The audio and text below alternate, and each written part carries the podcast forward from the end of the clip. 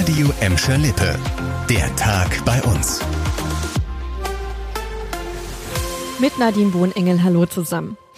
In den Schulen und Kitas in Gladbeck, Bottrop und Gelsenkirchen werden die Quarantäneregeln gelockert. NRW-Gesundheitsminister Karl-Josef Laumann hat mitgeteilt, dass nur noch Kinder und Jugendliche in Quarantäne müssen, die positiv auf Corona getestet worden sind.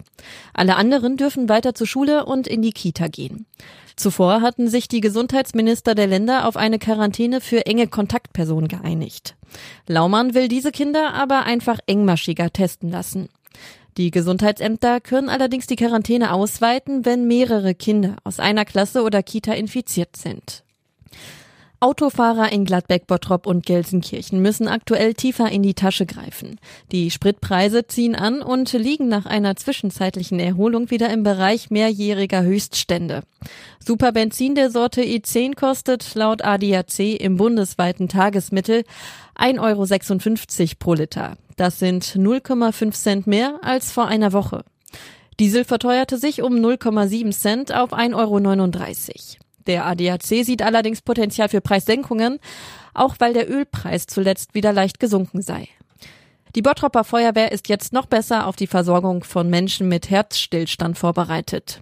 Ab sofort kommt im Rettungsdienst eine mechanische Reanimationshilfe zum Einsatz. Das Gerät übernimmt im Notfall elektronisch gesteuert die lebensnotwendige Herzdruckmassage. So kann laut Feuerwehr auch eine längere und dauerhafte Reanimation gewährleistet werden. Mit der mechanischen Reanimationshilfe können Patienten zum Beispiel auch während der Wiederbelebung geröntgt werden. Das Gerät kann bei Kindern ab acht Jahren eingesetzt werden. Die Anschaffung hat die Feuerwehr eng mit den beiden Bottropper Krankenhäusern abgestimmt. Die Parksituation in Bottrop ist für Menschen mit Handicap besser als gedacht. Das sagt der Autoclub Europa nach einem großen Parkplatzcheck. Die ACE-Mitglieder haben in Bottropper Parkhäusern und auf Parkplätzen geschaut, wie viel Platz dort Menschen mit Rollstuhl, Rollator oder Kinderwagen haben. Besonders positiv sei das Kaufland Parkhaus am Berliner Platz aufgefallen, heißt es vom ACE. Dort gibt es sogar Behindertenparkplätze mit Lademöglichkeit für Elektroautos.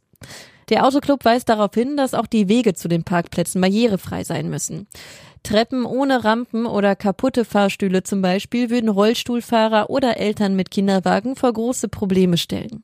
Das war der Tag bei uns im Radio und als Podcast. Aktuelle Nachrichten aus Gladbeck, Bottrop und Gelsenkirchen findet ihr jederzeit auf radio und in unserer App.